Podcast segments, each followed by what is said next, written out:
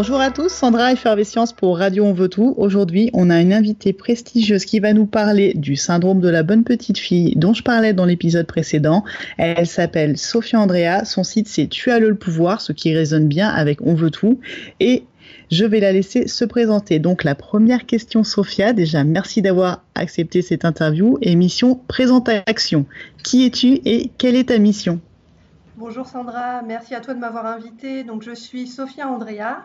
Mon métier c'est coach en estime de soi. J'aide les femmes qui manquent de confiance en elles à exprimer leurs idées avec tact et intégrité dans leurs relations pour reprendre le pouvoir sur leur vie. Et alors raconte-nous, quelle est la quête dont tu es l'héroïne, cette quête qui t'a amené à porter ce message-là de pouvoir au féminin et d'estime de soi?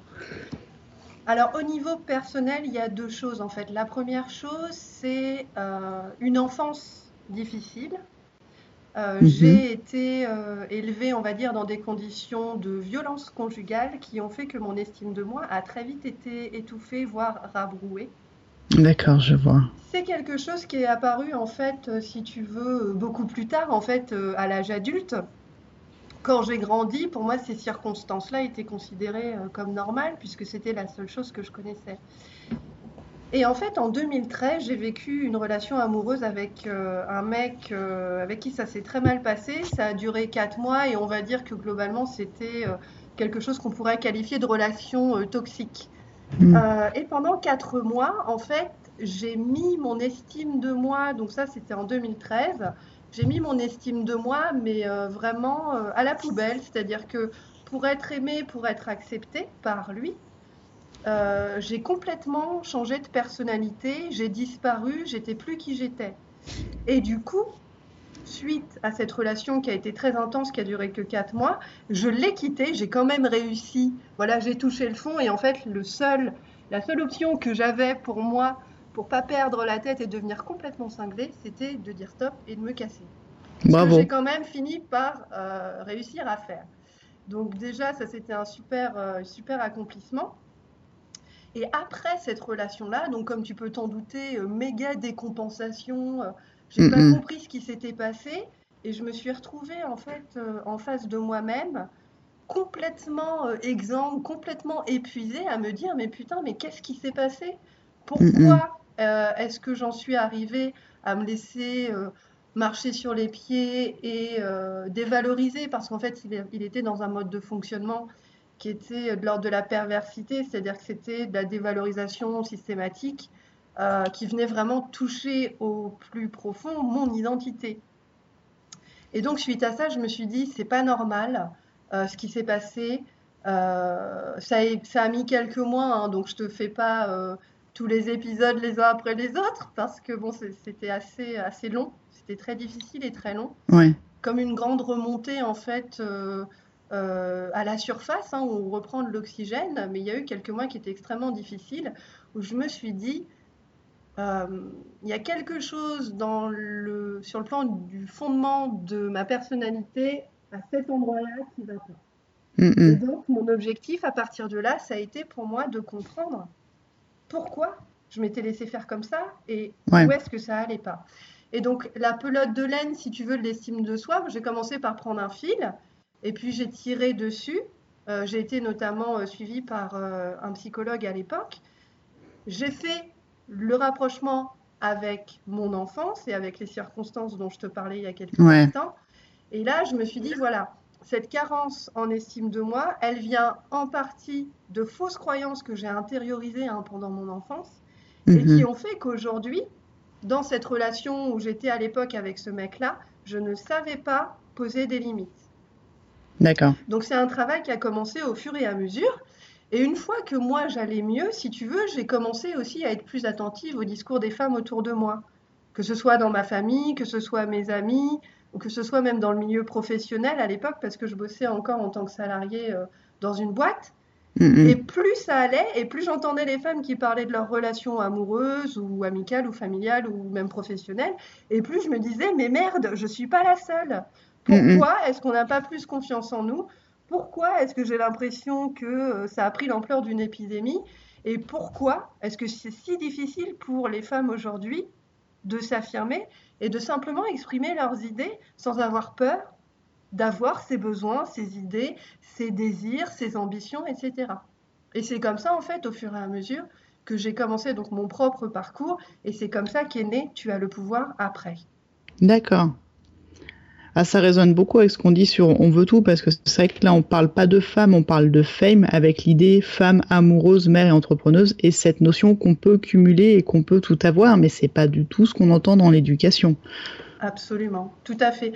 Et le travail que je fais aussi aujourd'hui avec mes clientes en coaching, c'est de déconditionner ça. D'accord. C'est-à-dire que les croyances limitantes dont je te parlais tout à l'heure, dans lesquelles j'étais moi-même enfermée, j'ai appris à les apprivoiser et j'ai appris aussi à me déconditionner. Parce que le travail d'affirmation de soi, contrairement à ce que euh, certains professionnels ou certains, on va dire, euh, gourous un peu feel good euh, peuvent vanter et vendre, l'affirmation de soi, ça n'est pas mettre un masque sur son visage et essayer de se la jouer genre Lady Gaga, j'ai pas peur, tout va bien. C'est pas du tout ça, c'est le mouvement inverse. Ce mouvement inverse, c'est de se dénuder presque, de se démasquer et d'aller mm. à l'intérieur de soi, justement, attraper ce conditionnement, ces fausses croyances, pour justement pouvoir les exploser de l'intérieur et remettre cet espace de liberté que notre éducation nous enlève. Et je suis complètement d'accord avec toi parce que quand moi je me suis posé la question, je me suis dit mais merde, je suis pas la seule d'où ça vient? La seule réponse que j'ai trouvée qui est la plus pertinente pourquoi est-ce qu'une fille de médecin a autant de mal à s'affirmer qu'une fille d'ouvrier? C'est pas un problème euh, de classe sociale nécessairement, c'est un problème d'éducation familiale et d'éducation à l'école.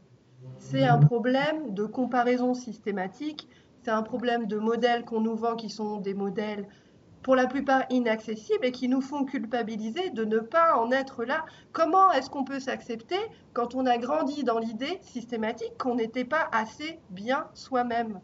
Quand on n'a pas été accepté simplement dans la vérité de son identité pure et qu'on n'a pas été aimé inconditionnellement. La source de l'estime de soi, c'est ça, c'est cet amour inconditionnel. Et donc le travail à faire pour arriver à s'affirmer sans euh, essayer de devenir quelqu'un d'autre, parce que ça c'est le pire chemin qu'on puisse prendre, parce qu'à chaque fois qu'on essaye d'être quelqu'un d'autre, on se nie soi-même et on se renvoie systématiquement à l'idée qu'on n'est pas assez bien. C'est déjà quelque chose avec quoi on nous a gavé toute notre vie. Donc le courage en fait qu'il faut trouver, et c'est ce courage que moi j'ai dû trouver au moment où j'étais au pied du mur parce que j'avais pas le choix, j'étais obligée de changer. C'est vraiment de commencer à aller regarder progressivement ce qu'on croit sur soi qui est faux Hmm. et qu'on peut modifier, comment est-ce qu'on peut se reprogrammer pour commencer justement à s'affirmer en partant vraiment de son socle de pouvoir à soi, de qui on est, de ce en quoi on croit, de ses valeurs, de ses besoins, tout en s'autorisant à être légitime dans ça? D'accord. D'accord. Mais justement, concrètement, c'est quoi tes conseils pour euh, juste se libérer de ce carcan-là de l'éducation et pour arriver à casser ces croyances-là, commencer à s'affirmer? Je pense que la première chose à faire, c'est déjà de se poser la question. Euh, moi, je vois beaucoup de femmes qui s'inscrivent sur mon site et qui suivent, par exemple, euh, mon podcast ou qui lisent mes newsletters, donc qui s'appelle la Power Letter ça, c'est déjà un premier pas. De toute façon, quand on, en arrive déjà à avoir ce niveau de conscience, à se dire merde, il y a quelque chose qui ne va pas, je veux chercher une solution, mm-hmm. un début de solution, déjà, ça c'est génial. On a déjà attrapé quelque chose qui est fondamental. Ensuite, on peut se poser la question de ses propres schémas d'éducation, de ce qu'on a entendu, de la façon dont nos parents nous ont encouragés ou pas encouragés. Ça, c'est un certain nombre de choses sur lesquelles moi aussi j'interviens à la fois dans mon podcast, dans ce que je propose comme contenu gratuit, et de manière beaucoup plus approfondie en coaching avec mes clientes. Ouais. Mm. Et ensuite, la troisième, euh, la troisième étape, c'est d'apprendre aussi à se connecter à sa propre valeur, à sa propre légitimité. Parce que quand on a du mal à s'affirmer, c'est qu'il y a une déconnexion, il y a quelque chose qui est coupé entre la valeur que j'ai hmm. que j'ai depuis ma naissance, hein, qui était là, euh, voilà, qui est toujours là en sommeil aujourd'hui à l'intérieur de soi. Et toute cette merde, ce bétonnage que l'éducation peut mettre entre deux, et qui fait qu'on n'arrive pas à accéder à ça. Donc le la troisième étape, c'est d'arriver à se connecter à sa propre valeur.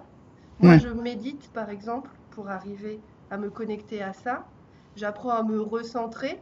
Euh, j'écris, par exemple, dans mon journal intime, quand je sens que je suis déconnectée de ma propre valeur, que je doute, que j'ai peur, ce qui est normal. Le doute et la peur reviendront toujours. Par contre, nous, on a toujours le pouvoir de se reconnecter à notre propre valeur pour pouvoir justement remettre les choses en perspective et dire, voilà, j'ai de la valeur, je suis capable de faire ça, j'ai le droit de vouloir ça, j'ai le droit de me sentir légitime et d'aller chercher ce que j'ai envie d'aller chercher, peu importe la définition qu'on a du bonheur. L'important, c'est de s'autoriser à, y aller, à avoir le droit d'être cette personne-là. D'accord. D'accord, donc c'est pas euh, c'est pas définitif. On peut retirer le, petit, le costume de, de, la bonne petite fille. Oui, tout à fait. Mais je pense que ça prend plusieurs années. C'est la, la, réalité, c'est que ce bétonnage mental, il est réel. Enfin voilà, c'est comme ça qu'on est élevé. Donc on a derrière nous des années de conditionnement par rapport à notre éducation familiale et puis scolaire, par rapport aux modèles culturels aussi avec lesquels on a grandi.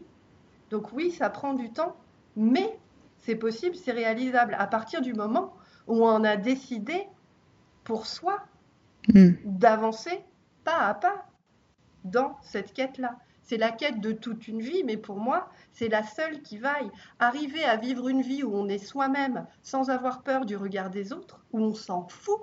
Hmm. On n'a pas à attendre de justification ni d'un papa, ni d'une maman virtuelle, etc.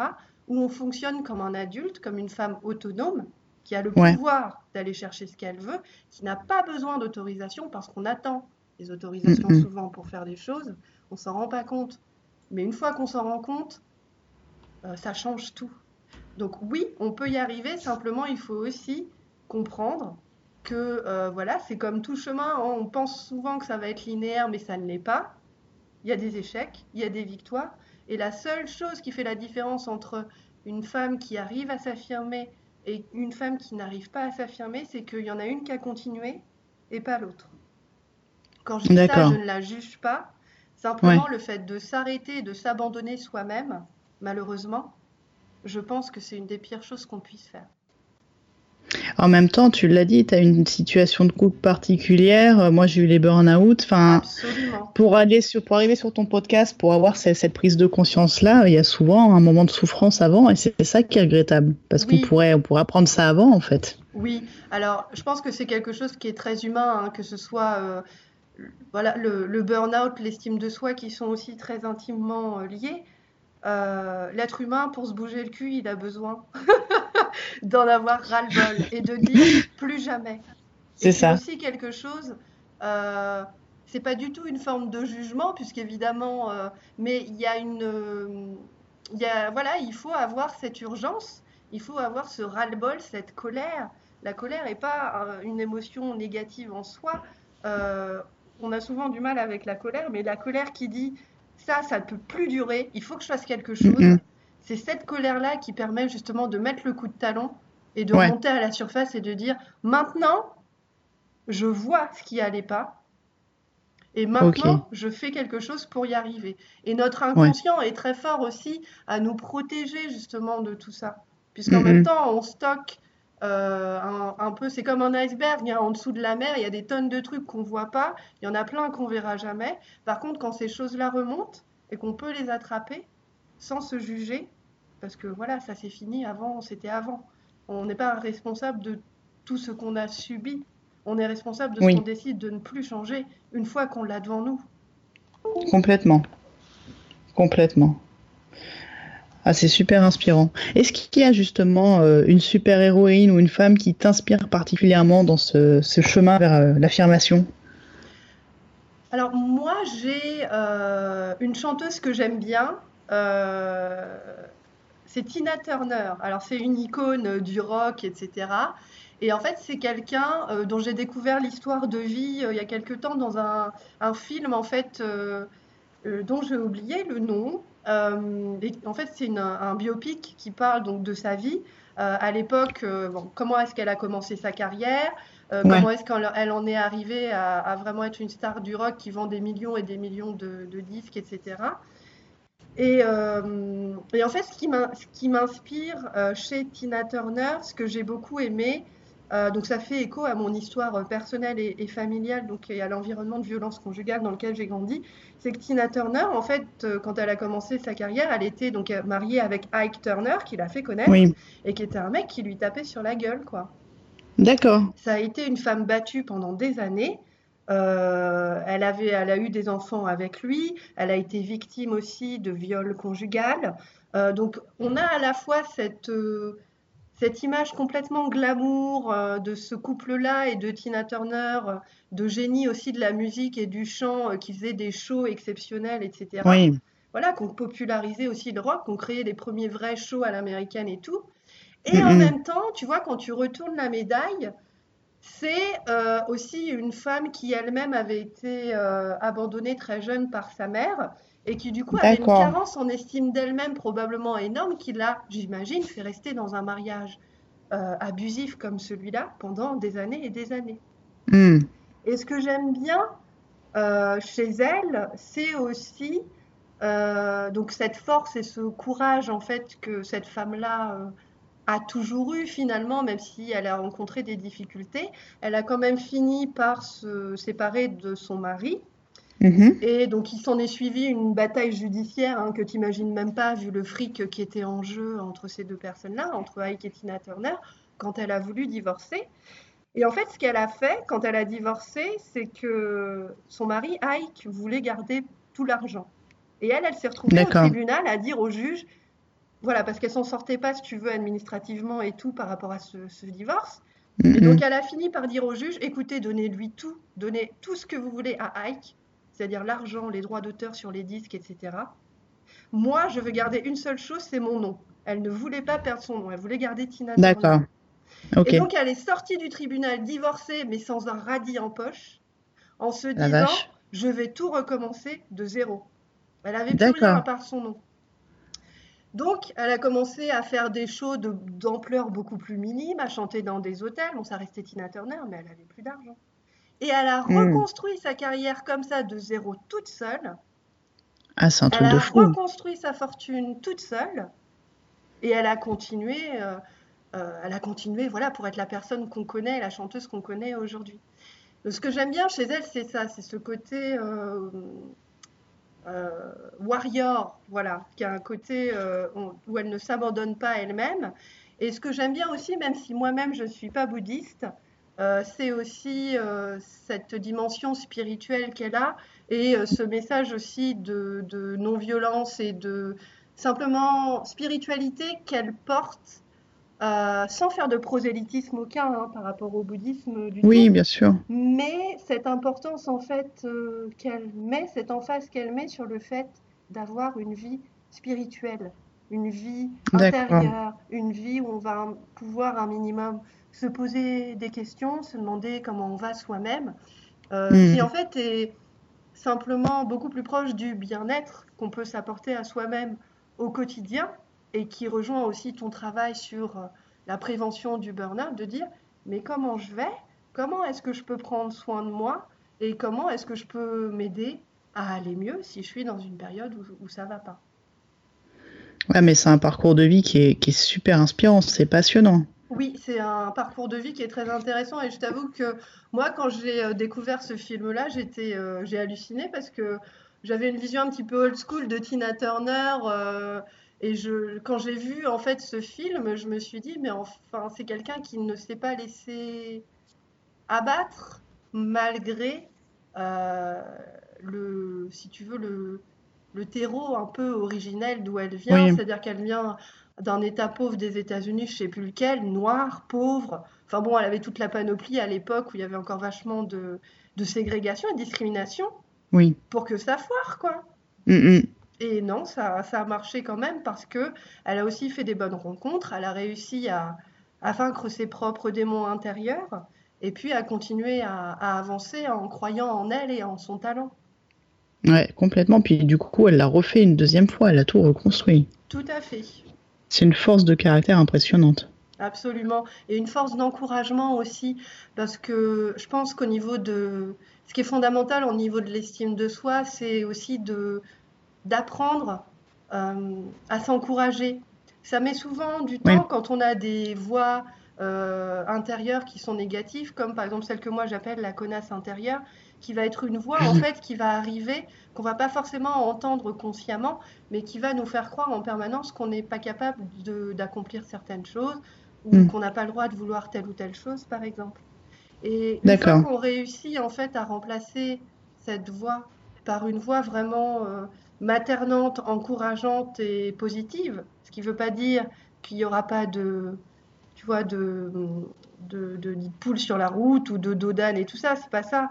Mais quand on arrive à continuer à s'encourager soi-même malgré tout ce qui se passe, on, on a le, le, jus, tu vois, pour continuer à avancer.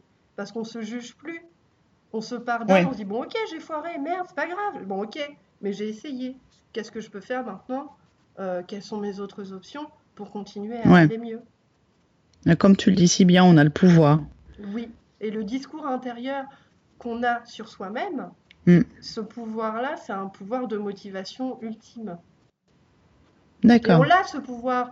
Par contre, le seul moment où on l'a pas, et c'est là que moi j'insiste le plus, c'est quand justement, on parlait d'iceberg tout à l'heure, quand le problème n'est pas remonté à la conscience, quand il est encore sous l'eau, qu'on galère, qu'on rame, qu'on ne sait pas pourquoi on n'arrive pas à s'affirmer dans ses relations, à prendre la parole en réunion, à dire à son mec que ça va pas et tout ça, là, là c'est le plus difficile. D'accord. Une fois que c'est remonté, que la personne effectivement est suffisamment, la femme est suffisamment en souffrance pour dire merde, euh, faut que je trouve une solution, moi je suis là pour l'aider.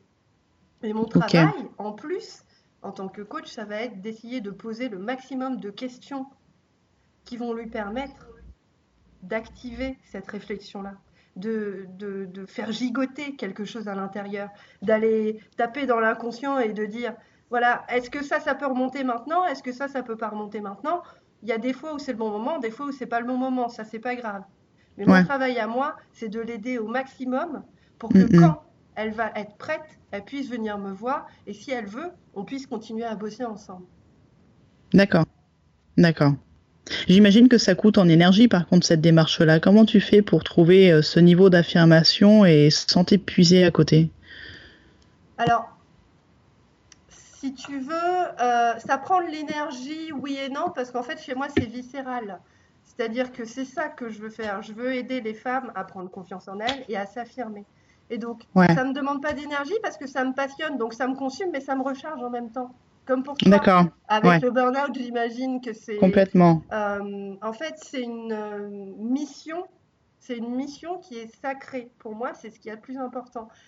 Vivre toute sa vie en n'étant jamais qui on est, en faisant la plante verte éternellement parce qu'on a peur, pour moi, c'est, ça me brise le cœur et je ne supporte pas. Donc, ce que j'essaye de faire, c'est d'être moi-même euh, le messager de ma mission, de porter le plus haut que je peux ce flambeau-là, parce que pour moi c'est fondamental.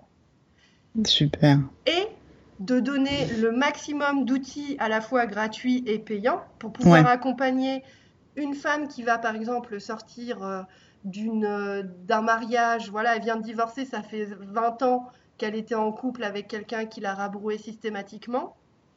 Elle arrive sur mon site, elle commence à travailler par elle-même, elle prend son temps. Chacun a un rythme différent. Et je suis là aussi pour la femme qui en a ras-le-bol et qui va me dire je veux bosser avec toi en coaching euh, euh, privé pour justement décupler mes chances, aller plus loin et commencer à m'affirmer, avoir une méthode parce qu'elle, elle va être prête, elle aura passé les étapes d'avant et elle va être prête à s'investir dans ce travail intérieur qui effectivement est très profond et qui est très puissant et qui en même temps permet justement d'arriver à se transformer durablement. Mm. Donc moi, je m'épuise pas avec Tu as le pouvoir, je m'éclate, je suis fière de ce que je fais, je suis fière du message que je porte et je suis honorée de pouvoir le porter justement. Ah, c'est beau. Et une vraie fame. Franchement, bravo, bravo pour cette mission, c'est super précieux. C'est fondamental, les problématiques d'éducation. Euh, ce sont des sujets sur lesquels moi je vais rentrer euh, parce que j'ai évidemment, comme tu peux t'en douter, euh, mon cheminement personnel, je suis mon chemin personnel, je transmets ce que je sais, ce que j'ai compris. Mm, mm. Euh, et les problématiques d'éducation à l'école et dans la famille sont des problématiques qui m'intéressent de plus en plus, le conditionnement social aussi, sur le plan vraiment sociologique, tu vois. Euh, pour comprendre, voilà, qu'est-ce qui fait des personnes qui ne s'estiment pas, pourquoi est-ce qu'on arrive dans une société euh, à créer des personnes adultes qui n'arrivent pas à s'aimer ni à s'estimer. Et pour revenir sur ton travail à toi également, puisque c'est la même chose, si on ne s'estime pas, on part en burn-out. Si on ne s'estime pas, on ne sait pas de limites. Si on ne s'estime pas, on se tue littéralement, que ce soit au travail ou voilà. Et le problème, c'est un problème de prévention aussi. Et donc c'est pour ça que pour moi, c'est fondamental, c'est une révolution pour moi mentale de pouvoir permettre à des femmes adultes et j'espère demain à des enfants oui. de pouvoir mettre ça en place dès le début pour ne pas arriver sur ce type de problématique-là quand on est plus grand. Ouais, puis en passant par une case de souffrance, parce que enfin, si c'est ancré, initié et transmis dans l'éducation, on n'a pas à l'apprendre comme ça dans la douleur. Tout à fait, absolument. Il y a beaucoup de choses qui peuvent être mises en place très simplement et de manière... Euh, voilà, humainement intelligentes mm, mm. euh, qui vont permettre justement à l'enfant de voilà, d'apprivoiser son, son, intériorité et sa valeur et d'apprendre justement à mettre en place ce discours intérieur encourageant, positivant, etc. dès son plus jeune âge, euh, son plus jeune âge pardon, ce qui va lui permettre après de continuer euh, à s'affirmer. Ouais, super. Est-ce que tu auras un dernier message ou un conseil pour toutes les femmes qui veulent tout? Euh, oui, moi je leur dirais de laisser personne leur dire qu'elles n'ont pas le droit de vouloir tout. Super. Parce que les gens qui disent ça, c'est ceux qui vont dire ça, euh, qu'il faut choisir, euh, que c'est pas assez ou qu'il faut choisir une dimension de sa vie, sont ceux qui exactement n'ont pas le courage d'aller chercher leurs rêves et de les vivre en se foutant du regard des autres. Ceux qui te demandent de choisir sont ceux qui ont le plus peur de faire ce que toi tu es en train de faire. Et nous, on n'a pas peur, on s'affirme et on a le droit à tout. Exactement. Génial. Où est-ce qu'on peut te retrouver? Alors pour me retrouver, mon QG, ma tanière, c'est mon site internet, donc www.tuaslepouvoir.com. Sur mon site internet, il y a tous mes articles, le lien vers mon podcast, le lien vers mon Facebook et même la possibilité de s'inscrire pour bénéficier donc de mon mini cours de 7 jours qui s'appelle Je suis pas folle quand même et qui permet justement de commencer à poser ses bases pour s'affirmer et casser ces fameuses croyances limitantes dont on parlait tout à l'heure. Complètement. Il y a des super ressources de stress défense sur le site de Sophia et justement pour apprendre à se préserver, c'est vraiment la base et autant commencer là plutôt que reconstruire après, vraiment. Merci beaucoup Sophia et je vous donne rendez-vous euh, dans un prochain épisode.